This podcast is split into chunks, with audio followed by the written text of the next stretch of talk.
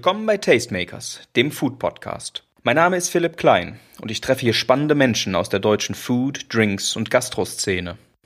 Mich interessieren viele Bereiche aus der Food-Szene. Mich interessieren die jungen Startups mit neuen Ideen. Mich interessieren große Player aus der Lebensmittelbranche. Aber ich werde hier auch Köche treffen, Sommeliers, Leute aus dem Service, Winzer, andere Handwerker und eben viele mehr. Mich interessiert auf jeden Fall, warum diese Leute machen, was sie machen, wie die denken, was ihnen schmeckt und nicht schmeckt. Ich denke mal wird's eher traditionell, mal kreativ, mal wird's eher informativ und mal unterhaltsam. Wenn dich Essen und Trinken interessiert, dann wird dir der Podcast auf jeden Fall viel Spaß machen. Und das ist ja auch noch neu. Ich fange ja gerade erst an. Ich wünsche mir auch euer Feedback, eure Gastwünsche. Lasst mich wissen, aus welchen Bereichen ihr mehr Geschichten hören wollt. Und ja, dann wird das bestimmt gut. Oh Gott, wir müssen ja noch über Werbung sprechen. Ja gut, wichtiges Thema. Ähm, also es ist so, der Tastemakers Podcast ist kostenfrei, überall hörbar. Und der ist auch komplett frei von bezahlter Werbung. Werbefrei, kostenfrei. Geil. Das soll auch so bleiben. Es ist natürlich für mich und für uns ein enormer Aufwand, die Gäste zu organisieren, Termine zu finden, Equipment zu beschaffen, die Episoden zu schneiden, zu veröffentlichen. Ist ja klar. Natürlich mache ich das, weil ich es geil finde, weil das mein Hobby ist und weil Tastemakers meine Entschuldigung ist, mit geilen Leuten abzuhängen. Aber wenn dir gefällt, was wir hier machen, dann schau bitte mal auf unserer Patreon-Seite vorbei. Über Patreon kannst du mich und den Podcast pro Episode bereits ab weniger als einem Euro unterstützen. Wenn du die Idee des Podcasts feierst, wenn du magst, was hier abgeht, dann schau dir es halt mal an. Ich freue mich auf jeden Fall über die Wertschätzung. Den Link zu Patreon findet man überall auf unseren Kanälen. Ich werde bei Gelegenheit auch noch mehr drüber sprechen. Für jetzt ist wichtig, ihr könnt Tastemakers immer und überall kostenfrei und werbefrei hören. Wenn es euch gefällt, dann lasst es mich wissen. Auf den heutigen Gast habe ich mich schon gefreut, seit die Idee von Tastemakers entstand. Nämlich auf Kai Wienand vom Fundament Restaurant in Mannheim. Er ist Betreiber und Küchenchef seines ersten eigenen Ladens. Kai und ich sind gleich alt. Wir wurden beide 30 im vergangenen Sommer. Wir kommen aus der gleichen Gegend und in vielen Aspekten hat Kai den Weg eingeschlagen, den ich selbst damals auch gerne gegangen wäre. Deswegen war es mir eine besonders große Freude, dass er sich für mich Zeit genommen hat, um über seine Geschichte zu sprechen. Bei einer Flasche Weißwein sprechen wir im ersten Teil der Episode über seine frühen Jahre, die Entscheidung Koch zu werden und über seine Kochausbildung im Stadtkrankenhaus. Er erklärt, wie er mit so einem eher moderaten Start dann den ganz großen Schritt geschafft hat und in Tim Melzers Küchenteam übernommen wurde. Wir sprechen über seinen Weg durch ganz Europa als Koch für Bretter Diner und was er in der Zeit gelernt hat. Kai geht darauf ein, wie die ersten Ideen für das heutige Fundamentrestaurant entstanden sind, bevor er dann in der Schweiz bei Robert Speth nochmal eine Portion Demut abholte. Stichwort der Rand bleibt weiß. Die Episode macht wohl jedem Spaß, der angehender Koch oder angehende Köchin ist. Aber natürlich auch für Leute wie mich, die gerne in Restaurants essen und das ganze Erlebnis lieben. Es ist mega spannend, Kais Biografie zu verstehen und die verschiedenen Stationen seiner Ausbildung kennenzulernen. Eigentlich sollte jeder, der gerne isst und trinkt, hier reinhören. Ich wünsche jede Menge Spaß und gute Unterhaltung mit Kai Wienand vom Fundament Restaurant in Mannheim.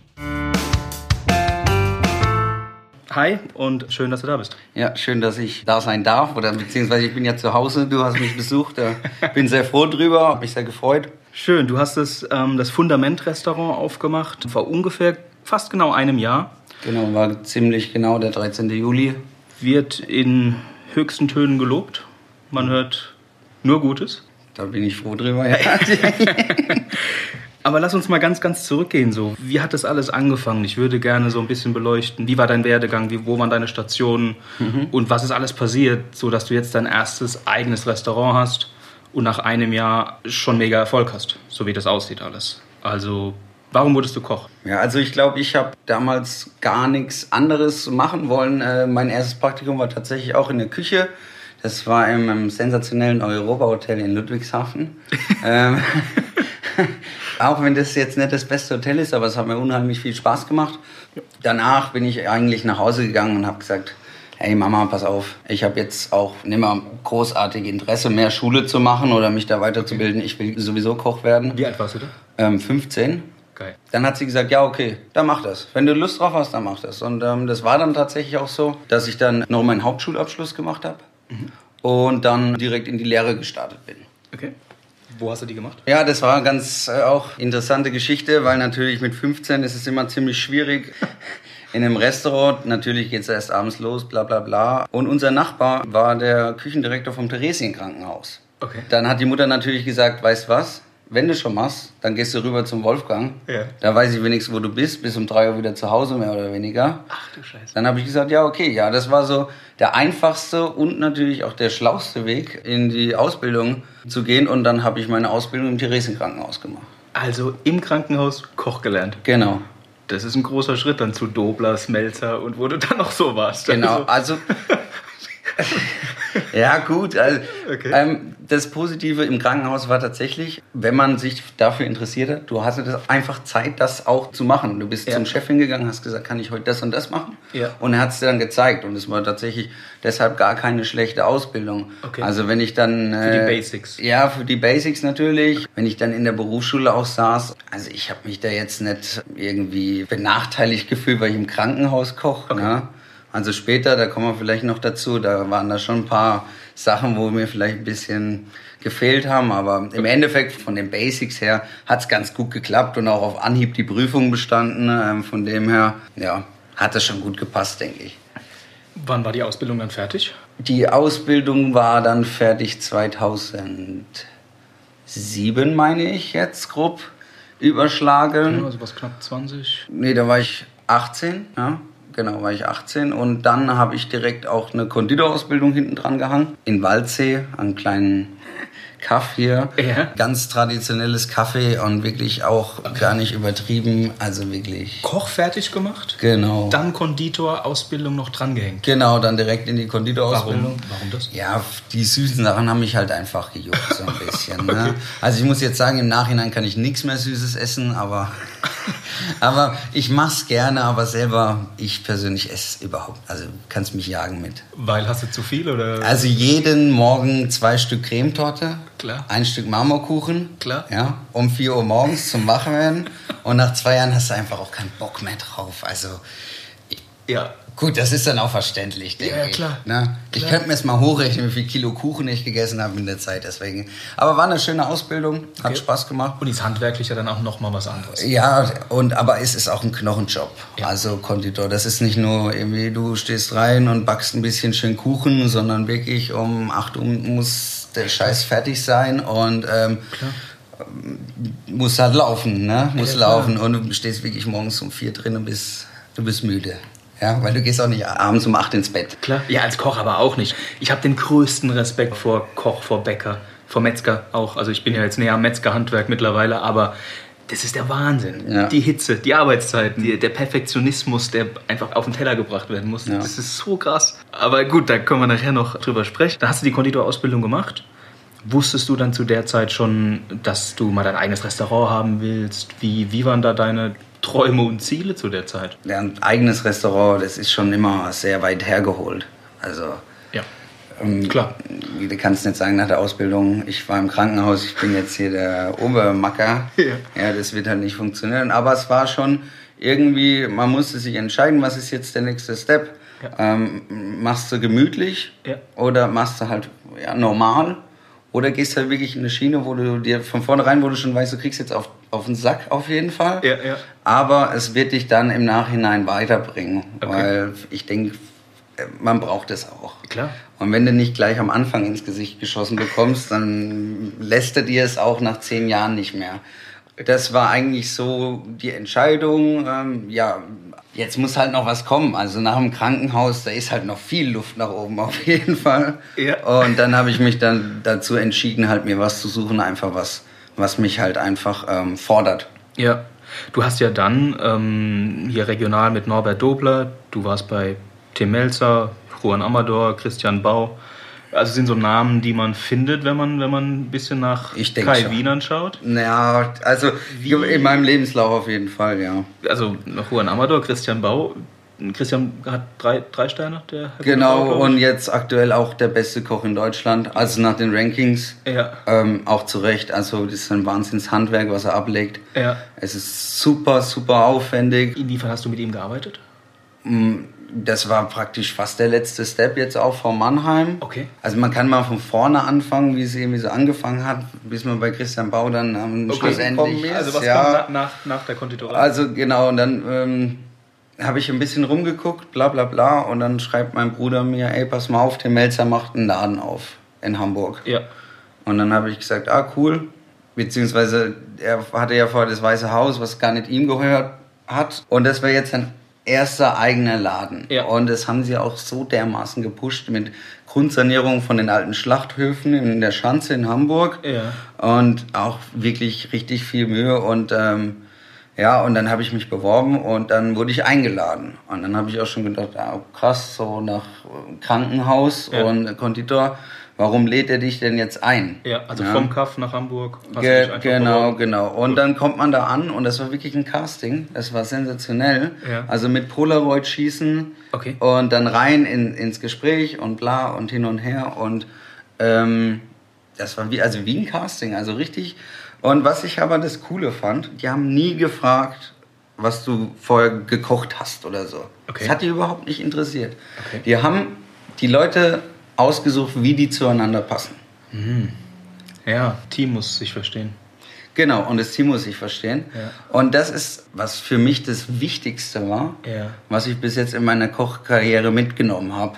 Ja, jetzt gerade, wo du ein eigenes Team leitest und aufbaust. Genau, genau. Und ähm, darum geht's ganz oft. Das war so krass. Da hat er 16 Leute ausgesucht, also 16 Köche. Ja. Im Service waren es auch 10. Krass. Und wir haben gestartet und wir haben uns so gut verstanden miteinander. Ja. Es war wirklich krass. Und da sieht man halt, dass der, der weiß schon, der kann schon Menschen gut einschätzen. Okay, das so. war auch Tim selbst. Ja, ja, klar. Okay. Also, also er mit seinen Chefs und Küchenchefs und so, Ja. die haben wirklich gar nicht gefragt, was ich vorher gemacht habe. Das hat die Ja. gar nicht interessiert. Ja. So. Das fand ich ganz cool.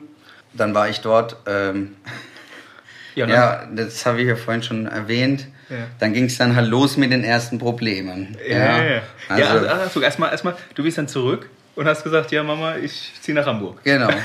Also ja, und sie hat es also natürlich auch voll gefeiert, weil warum nicht? Ja, der kleine Junge hat mal gesagt, ich bin jetzt Koch und Ja. dann fängt er direkt bei Tim Melzer an. Das war natürlich für sie auch Klar. im ersten Moment cool. Ja, ja. Klar. Wie, hast, wie hast du dich gefühlt so? War das so Jackpot? Geil. Ja, das war auf jeden Fall, also natürlich, das ist eine Neueröffnung schon mal gewesen, also ein ganz frisches Restaurant. Mhm. Ja. Man konnte sich halt einbringen und vor allem also ein ganz neues Team, auch für den Tim Melzer selber. Ja, ja. War es ja zum ersten Mal, ich meine, der hat mittlerweile 100 Angestellte in der Bullerei. Klar. Ist riesig. Für ihn war es ja auch eine Herausforderung. Klar, ja. Und ähm, das war schon, das war schon cool auf jeden Fall. Geil, Mann. Und dann halt gerade auch Hamburg ist natürlich sensationell, wenn du zum ersten Mal von zu Hause weg bist. Ja, ja. Direkt Hamburg. Ich bin mit meinem besten Kumpel hin. Ich hatte so einen T4-Bully, alles hinten in den Kofferraum. Ja. Und sind dann da angekommen und das war echt, das war schon, das war sehr anstrengend. Klar. Weil zum ersten Mal Großstadt muss man erstmal alles auschecken. Mhm. Mal abfeiern. Bist aber trotzdem den ganzen Tag irgendwie 16 Stunden am Rödeln. Klar. Ähm, es war schon anstrengend. Auch Geil. manchmal ein bisschen grenzwertig, muss ich sagen, aber Im Nachhinein. im Nachhinein äh, lacht man drüber auf jeden Fall. So, darf ich dir ein Glas Wein anbieten? Sehr gerne. Unbedingt. Sehr gerne. Was, was trinken wir denn? Also ich denke jetzt heute mal auch, vor allen Dingen ist das der letzte Tag vom Urlaub, da kann man sich schon nochmal eine schöne Flasche gönnen von, von Georg Moosbacher, Kieselberg, 212er, großes Gewächs. Ähm, für mich pff, eine der besten Rieslinge auf jeden Fall. Ich bin sowieso Riesling-Fan und ähm, Ich bin gespannt. sehr zum Wohl. Sehr zum Wohl. Ja. Sehr gut. Hat sie auf jeden Fall schon mal gemacht. Sehr gut. Ja, so, so kann man leben. Ich, ich, äh, ich setze mich öfters bei Köchen jetzt in die Wohnung. Das ist Ja, das ist ja nicht so, dass ich jeden Abend eine Flasche aufmache, aber ich Nein. denke mal so als im Urlaub. Boah, und gerade heute letzter Tag noch. Jetzt haben wir den ganzen Tag unten geputzt und gemacht und Tische neu gemacht und ich denke, das ist verdient dann auch mal. So. Wir waren bei Tim Melzer. genau, Neues Team gebaut. genau. Wie ging es dann weiter? Dann bist du da mit dem Bulli, mit deinem besten Freund dahin gefahren. Genau, da bin ich Hamburg. praktisch. Ja. Ja, dann bin ich mit dem Bulli. Ich hatte tatsächlich so einen T4-Bus äh, gekauft. Ähm, weil ich damals immer noch so Surfen ganz geil fand und so. Ne? In Deutschland, klar. Ja, so Windsurfen ging schon. Also okay. wenn du nach Holland fährst oder so, das ah, passt dann schon. Okay. Und ähm, deswegen hatte ich den Bus. Ja, aber das mit dem Surfen hat sich dann auch relativ schnell erledigt, muss ich sagen, in Hamburg. Keine also Zeit. wegen der Arbeit. Also es war wirklich, ja. war krass Im, an der Anfangszeit. Ähm, und die Mutti fand es dann halt auch tatsächlich so nach zwei Monaten auch gar nicht mehr so arg cool, muss man ja dazu sagen, ne? Ja. Ähm, dass sie gesagt hat, das ist doch der Wahnsinn. Und, ähm, und ich dann immer voll dahinter gestanden habe, gesagt, ey, aber es ist halt so. Ja. ja. Und dann auf einmal das Team, dann, dann hat man es zum ersten Mal so gemerkt, dann ist das Team, dann gehst du nur noch mit dem Team weg, aber ja. dann kommst du morgen auf die Arbeit, der eine hilft dem anderen, weil er zu verschossen ist oder was der Geier, ja. ja. Oder war bis was weiß ich wann im Club. Ja. Ähm, und man hilft sich immer so gegenseitig, egal bei was. So, ja, ich muss jetzt umziehen. Ja, klar, dann also es ist halt wirklich, das ist dann halt für jemanden, der den Step überwunden hat, ja. dieses, ich muss Sonntag arbeiten und ja. bla bla bla und ne, wer den Step irgendwie überwunden hat ja. und das, dieses Team einfach oder dieses, was das Beruf eigentlich mit sich bringt, beieinander sein und miteinander irgendwas Cooles machen, das ist dann ganz einprägsam für die Leute. Das merkt man dann auch und diese Leute entwickeln sich dann natürlich auch in die Richtung. Irgendwann haben sie keine Lust mehr. Bei manchen, die, denen steht es dann bis ja. zum Hals. Aber den anderen, die wollen dann gerade noch einen Step mehr. Und noch, warum soll das andere Team im anderen Land oder irgendwie ähm, beschissener sein? Also, ja. das kann ich mir ja gar nicht vorstellen. Ja? ja. Sonst wäre wär die Küche auch nicht so authentisch oder cool oder lecker oder anspruchsvoll oder was weiß ich. Okay. Ne? Also klar, du lernst ja dann quasi dein Leben so gesehen aufzugeben und du gehst völlig in diesem, in diesem in die Team Gastro. auf. In die Gastro. In einfach. der Gastro auf. Genau. Genau. Das ja. ist dein, dein Leben, ne? Ja. Deine neue Familie. Ja. So gesehen. Genau. Und das Spannende ist, das sagt ja jeder, der erfolgreich, erfolgreicher Gastronom ist. Ja. Jeder weiß das. Es gibt keinen Weg drumherum. Um, ja. um, um das, was du da gerade beschreibst. Ja, genau. Also, nur um so ein kurzer Schwenk zu machen, ähm, weil wir jetzt gerade auch am Laden machen sind und die Jungs neben in der Bar ähm, vom Siffele, die haben ähm, ja auch gerade Pause und baue ein bisschen um. Mhm. dann laufe ich vorhin vorbei und alle, es sind einfach alle von dem ganzen Team sind da und streichen. Ja. Ist nicht einer da, der streicht, sind einfach alle da. Ja. Und das ist es dann halt. Ja. Ne? Und, und darum geht es. Also nur mal so ein, klein, so ein kleiner Schwank. Ja. Ähm, es ist halt einfach so. Ne? Ja. Man arbeitet halt gern miteinander und man hilft sich und ähm, das ist halt echt ganz cool und deswegen ja, macht man das auch. Also alles andere wegen Geld oder wegen, also wirklich nicht. Ja. Also viel arbeiten, viel Geld ähm, ist ja. da nicht unbedingt das Motto. Ne? Ja, erst, erst ganz, ganz, ganz, ganz spät, wenn überhaupt, ne? ja. als, als Gastronom. Ja. Also hast du dann in der Zeit mit Melzer, ja, Teamzusammenhalt, da ist wirklich der Funken übergesprungen, oder? Dass, ja, dass, genau. Das dein Ding ist. Genau. Vor allen Dingen, ich komme da rein, Tag der Eröffnung, der war super, der war echt, der war echt richtig geil. Wir so, ja, also es gibt ja vorne den Bereich, wo die Gäste nicht reservieren können, so ein Deli. Mhm. Und hinten das Restaurant. Das Deli hat den ganzen Tag geöffnet und das Restaurant macht um 18 Uhr auf. Okay.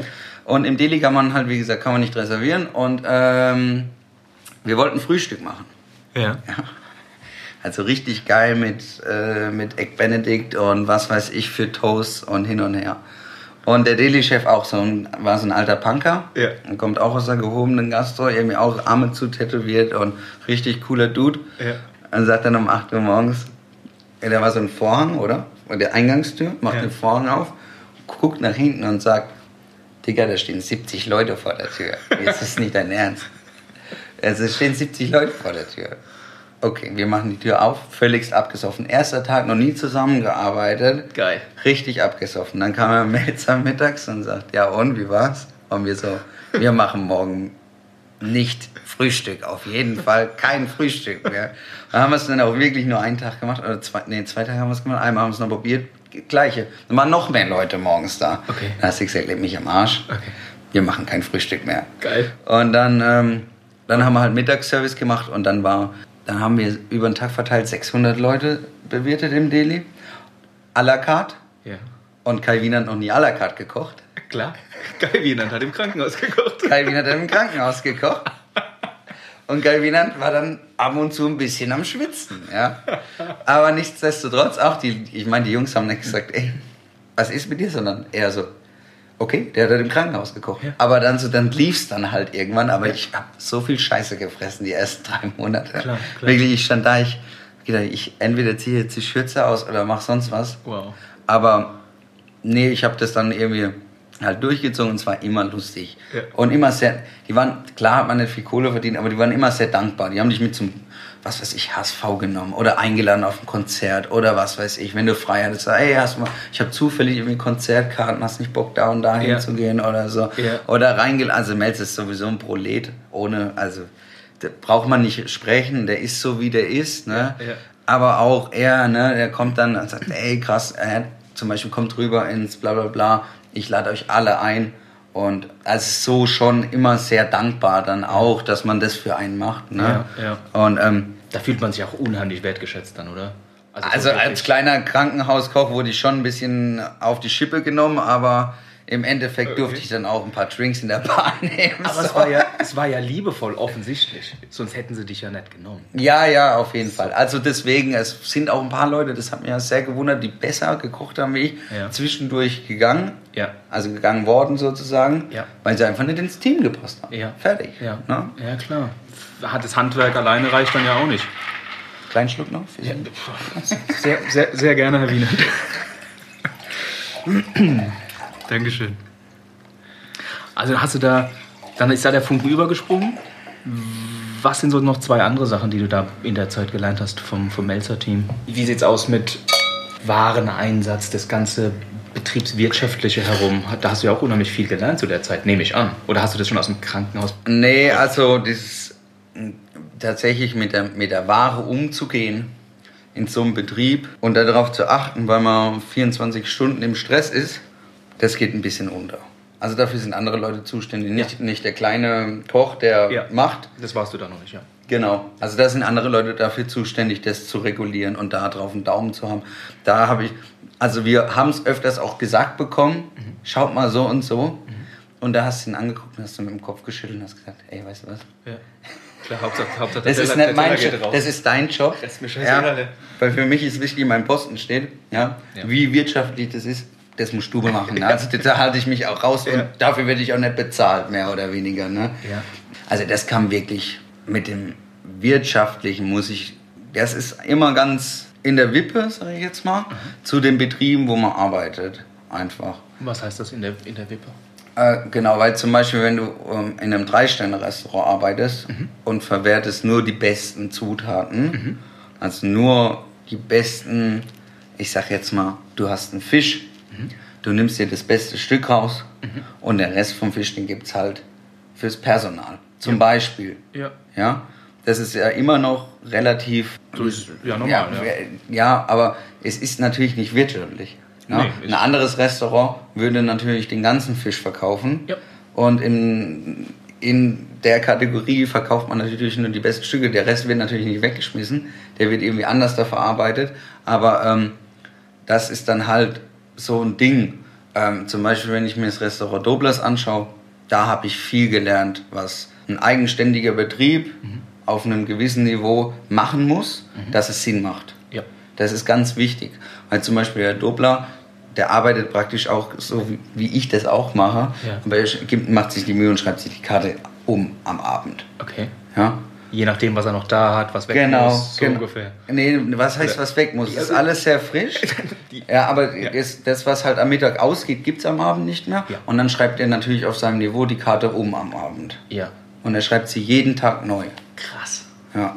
Und ähm, da habe ich das halt gelernt, du kannst das machen. Ja. Also es ist kein Problem. Ja. Du musst es den Leuten halt nur sagen. Ja, ja, ja. Also äh, du kannst es machen in dem Sinne, dass die Gäste es annehmen. Genau. So, also es ist genau. okay, okay, klar. Dann, wie ging dann die Melzer-Zeit zu Ende? Ah, die Melzer-Zeit ging tatsächlich zu Ende mit einer Phase, wo ich gesagt habe, ey, ich brauche jetzt mal kurz ein, eine Verschnaufpause und okay. habe dann bei Kofler Company, das ist einer der besten und größten Caterer in Deutschland, die haben ganz viele Standpunkte, okay. angefangen habe und habe dann ähm, da ein bisschen im Catering gemacht. Und dann haben sie an einem Pop-Up-Restaurant gemacht, das hieß Bretter Diner. War ein super geiles Projekt, immer drei Monate in einer Stadt, mhm. Pop-up aufgebaut. Da waren dann Sterneköche und haben ihre Menüs gekocht. Ja. Da bin ich auch zum ersten Mal erstmal da so reingerutscht. in die Sterne Gastro. Ja. Ne?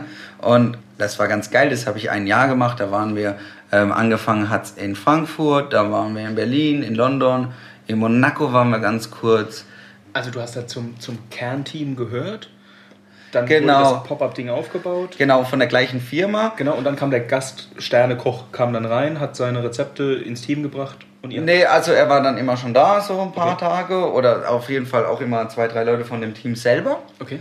Dann haben wir die Menüs halt gekocht. Immer zwei Menüs von den jeweiligen Sterneköchen. Also da waren, es waren Haufen Köche. Also ich, Da lernt man natürlich auch Leute kennen, ne? Das, das auch und die bringen halt dann auch immer ihre Sous-Chefs mit und dann kriegt man das und das und dann waren Köche aus London da um, mit einem deutschen Sous-Chef zum Beispiel. Der hat lustigerweise, das war aber Nuno Mendes, ähm, der hat auch gemeint, ich habe es mit ihm auch mal drüber gehabt, er auch, ja, das ist so, weil ich gesagt habe, ich habe halt im Krankenhaus gelernt, er so, ja, ich habe auch in so einer Schnitzelbude mal angefangen. Ja, ja. Ja. ja, aber er hat auch Steps gehabt. Er war auch im Tafelhaus in Hamburg. Und nee, das war immer ganz interessant, bis ich in London war. Ähm, und das war immer das Schwierige. Das ging mir nach, nach dem dritten Pop-Up schon ein bisschen auf die Nerven. Da geht es schon wieder darum, weil du nicht mit dem gleichen Team arbeiten konntest. Ja. Du musstest immer mit anderen Leuten arbeiten. Ja. Mit denen hast du dich dann teilweise nicht verstanden. Ne? Ja. Und also ich muss das ja sagen, der letzte Stop war in London. Die hatten ja natürlich immer ein Thema. Ja. Also in äh, Frankfurt war das im, im Next Tower, da war es zum Beispiel Baumhaus das Thema oder so. Und Baumhaus war das Thema. ja, also es hieß nicht Baumhaus, aber halt so aufgebaut wie ein Baumhaus. Ach so, also vom, vom Interieurmäßig. Genau, Okay, mit okay, okay. Ästen und Baumstämmen und bla. Und ähm, in, in London war das äh, Thema äh, Italian Do It Better. Okay. Und ähm, es war Giorgio Logatelli als Klassikgeber von einem klassischen Gericht. Ja. Und es hat immer ein innovativer italienischer Koch gegengelegt mit seinem Gericht. Okay. Gegen das klassische Gericht. Und es ging so weit, die haben sich nichts sagen lassen. Ich meine, wir waren eine, wir sind eine der großen Caterer gewesen. Ja. Wir wissen, wie das funktioniert für 200 Leute, das auf einem gewissen Niveau zu Die haben sich nichts sagen lassen. Ja. Es ging so weit, dass ähm, der Sous-Chef und Giorgio Logatelli unseren Küchenchef mit einem Messer in der Küche bedroht hat. Sehr gut. Weil er den äh, Fisch falsch filetiert hat.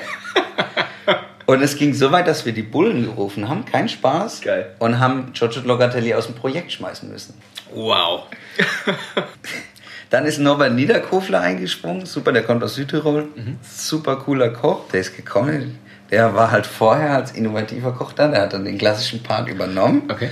Der kam auch, der hat sich erstmal hingesetzt, der musste erstmal Flasche Wein trinken, hat mit dem Kopf geschüttelt, der hat gemeint, das gibt's nicht. Also Giorgio Logatelli muss man dazu sagen, das ist so der Tim Melzer auf Sternenniveau in, in Italien. Also ja. den kennt jeder. Ja. ja. Und ähm, Charakter. ja, Ja. danach hatte ich keine Lust mehr. Da habe ich gesagt, nee. Okay. Also Okay. das war mir jetzt auch zu wild. Also bevor wir, was weiß ich, wo noch kochen. Ja. Ähm, ja. Und jetzt mittlerweile haben sie es wieder ab und zu aufgenommen, ähm, machen es jetzt aber nicht mehr durchgehend. Also okay. Bretter Diner. Und dann? Genau, nach dem Bretter Diner bin ich nach Dortmund zu ähm, einem alten Arbeitskollegen von der Bullerei tatsächlich. Und Ja. da waren wir im Dortmunder U. Die haben also so Parkkonzepte. Auch ein Laden war gerade in der Aufbauphase. Ähm, da kommt auch, da kommen wir vielleicht später nochmal drauf zurück. Ähm, das ist, war im Keller von der Unionsbrauerei.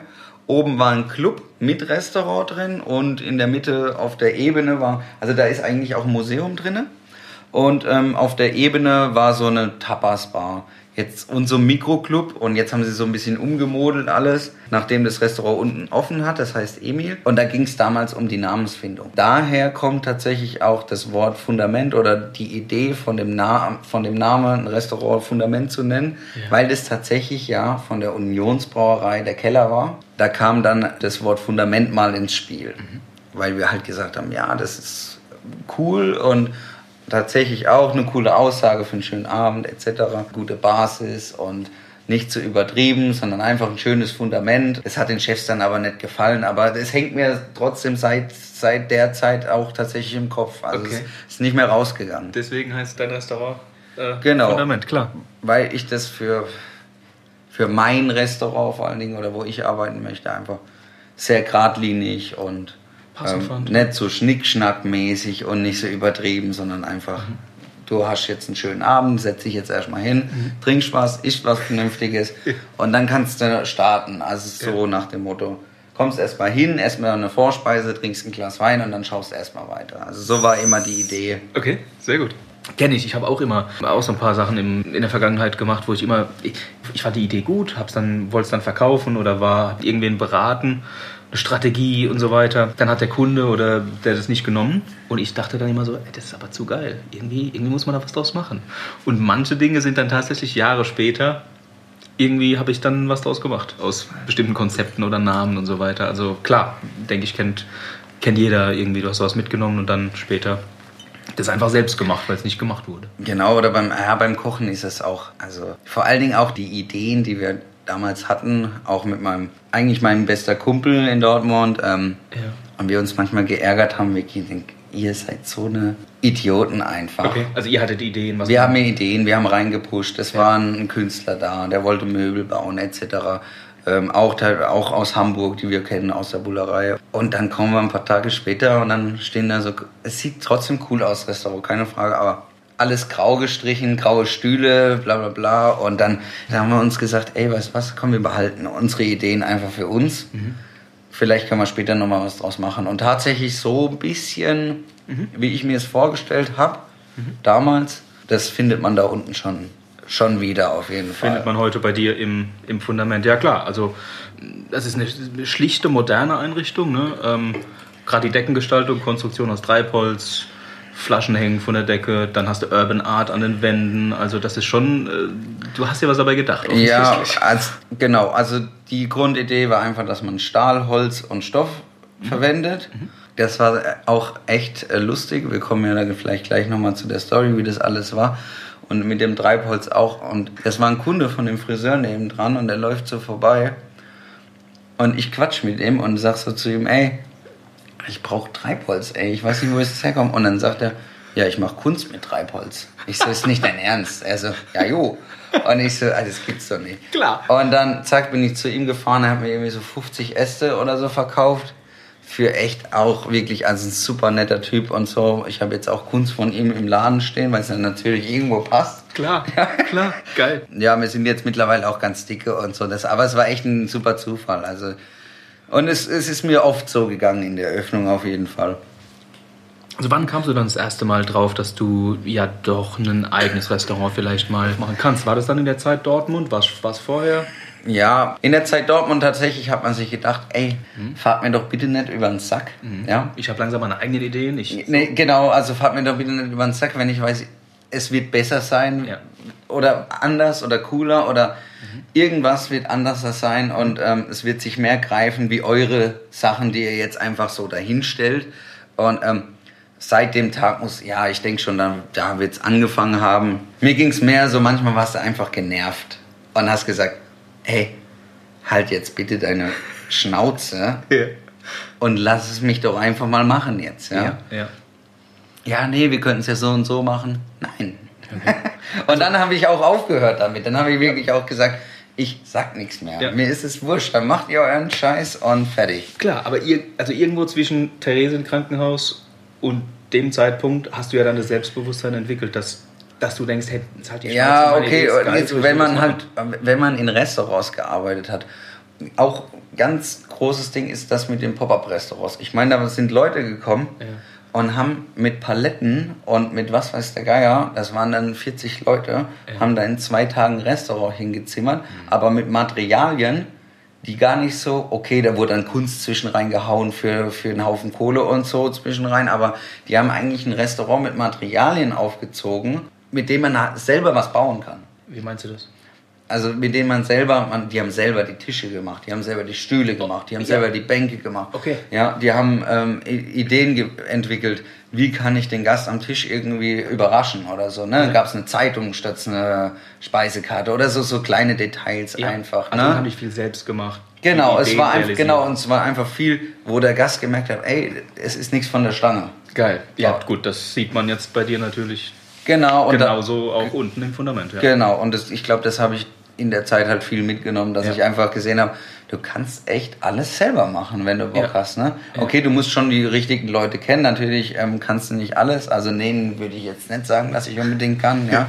Aber du kannst halt zum Polsterer gehen und kannst dir den, das Polster so machen, wie du es haben möchtest. Klar. Und kannst dann zu jemandem gehen und kannst ihm sagen, schweiß mir die Bank so zurecht, wie ich sie haben möchte. Aber dann ist es halt immer noch aus deiner Feder entstanden, sage ich jetzt mal. Also dann hat sich der Gedanke, ein eigenes Restaurant aufzumachen, der, der Wunsch danach immer mehr manifestiert. Ja, kann Und- man schon so sagen. Und wie, wie kam es dann dazu? Also du machst ja dann nicht, mietest dir dann nicht einfach irgendwo irgendwas. Du warst äh, ja dann auch nicht in Mannheim zu. Genau, also ich war ganz, also nur mal um das kurz zu fassen, sonst, also ich könnte jetzt zwei Stunden erzählen, wo ich überall und was gemacht habe. Wir machen da drei Teile draus. Wenn wir Ja. nee, also ich war nach, nach, nach dem Pop-Up halt, wie gesagt, in Dortmund. Ähm, nach Dortmund ähm, hat mich dann schon wieder so gebissen, weil das war natürlich dann nicht das High-Level zum Kochen. Und ein Kumpel von mir war in der Schweiz, ähm, in Gestart bei Robert Speth. Und ähm, da bin ich hingekommen, auch okay, ein Stern, 18 Punkte, Koch des Jahres, bla bla bla. Ich habe mir dabei auch nicht viel gedacht. Okay. Aber was ich bei diesem Mann gelernt habe, das kann man sich nicht vorstellen. Sehr klassisch gekocht Okay. und ähm, einfach nur die Basis. Ja. Die Basis ist der Wahnsinn. Also ich, könnte es, ich kann eine Story erzählen, die Ja. finden manche Leute lustig, die anderen nicht so. ähm, Erzähl. also wirklich die Basis. Also er hat alles, was er gemacht hat, sehr klassisch gemacht, Ja. aber perfekt. Okay. Ja. Und ähm, ich habe Patisserie gemacht, war Chef de Party auf der Patisserie, also Chef Patissier. Es gab ja hinterher immer Gebäck und so zum Kaffee, ja. Also man, wir haben dreimal am Tag Brot gebacken und, und, und. Ja. Also, also richtig, aber gut. Also ich habe noch nie so einen guten Koch gesehen, muss ich sagen. Weil er hat dich zwar den ganzen Tag angeschrien, aber er hat dich mit den Sachen angeschrien, ähm, was du falsch gemacht hast und wie du es besser machst. Und wenn er keine Worte mehr gehabt hat, weil er so sauer war, dann Ja. hat er es selber gemacht und du standst neben dran, hast dich gefragt, Alter, wie und warum? Ich habe es genauso gemacht und es ist einfach besser, was er gemacht hat. Okay. Und dann, wenn du dann morgens als gekommen bist, ich weiß auch nicht, er ultra die Maschine, also auch schon über 60, ich glaube 65 oder Ja. so, so graue Haare und ganz klassisch immer Hemd Ja. unter der Kochjacke. Und dann kommst du morgens rein und es riecht nach Hefeteig. Da hast schon keinen Bock mehr gehabt. Weil du wusstest, Alter, heute gibt's Berliner. Mini-Berliner zum Kaffee. Okay. Und dann kommst du rein, dann steht er schon in der Patisserie, hat schon den Hefeteig am Start, hat ihn schon so ein bisschen angerollt Ja. und wartet so, weißt du, wie so ein, wie so ein Löwe stand er dann da und wartet auf dich. Okay. Also hat er alleine angefangen? Immer. Um 4 Uhr war er schon da oder so. Krass. Also richtige Maschine. Bis um 2 Uhr, um 4 Uhr war er wieder da. Mit seinem Hemd, nichts versaut, ganz klar. Wirklich, also richtig heftiger Koch. Geil. Dann kommst du rein, es riecht nach Hefeteig und so, oh Gott, jetzt geht's gleich wieder los. Ja. Ja, und dann fängt er an, er so, Frind, kommst rüber, ja? Bam. Dann stehst du nebendran, dann hat er so eine Oldschool Brötchen-Rollmaschine für Mini-Brötchen. Ja. So ein Rüttler, dann legst du immer einen Teigfladen oben drauf, spannst es ein, dann rüttelst du so und dann hast du so 16 kleine Brötchen. Die sind aber zu groß für Mini-Berliner, musst du halbieren. Und dann gibt er Gas, aber Gas. Ne? Also nicht nur, er macht jetzt mal ein paar Berliner, sondern er macht jetzt mal 120 Berliner schnell, aber in 20 Minuten. Klar. Und wenn du nicht hinterherkommst, dann guckt er immer schon so rüber und guckt so ein bisschen blöd. Ja. Ja, und du denkst dir schon, fuck, Alter. Okay. Und dann geht's los. Dann bist du fertig, dann gehen die zum Gern. Ja, Ja. also so 20 Minuten stellt er sie vor. Ja. Ja, und du bist immer schon so am, am Abrollen gewesen, bam, bam, bam, bist schon voll am Schwitzen.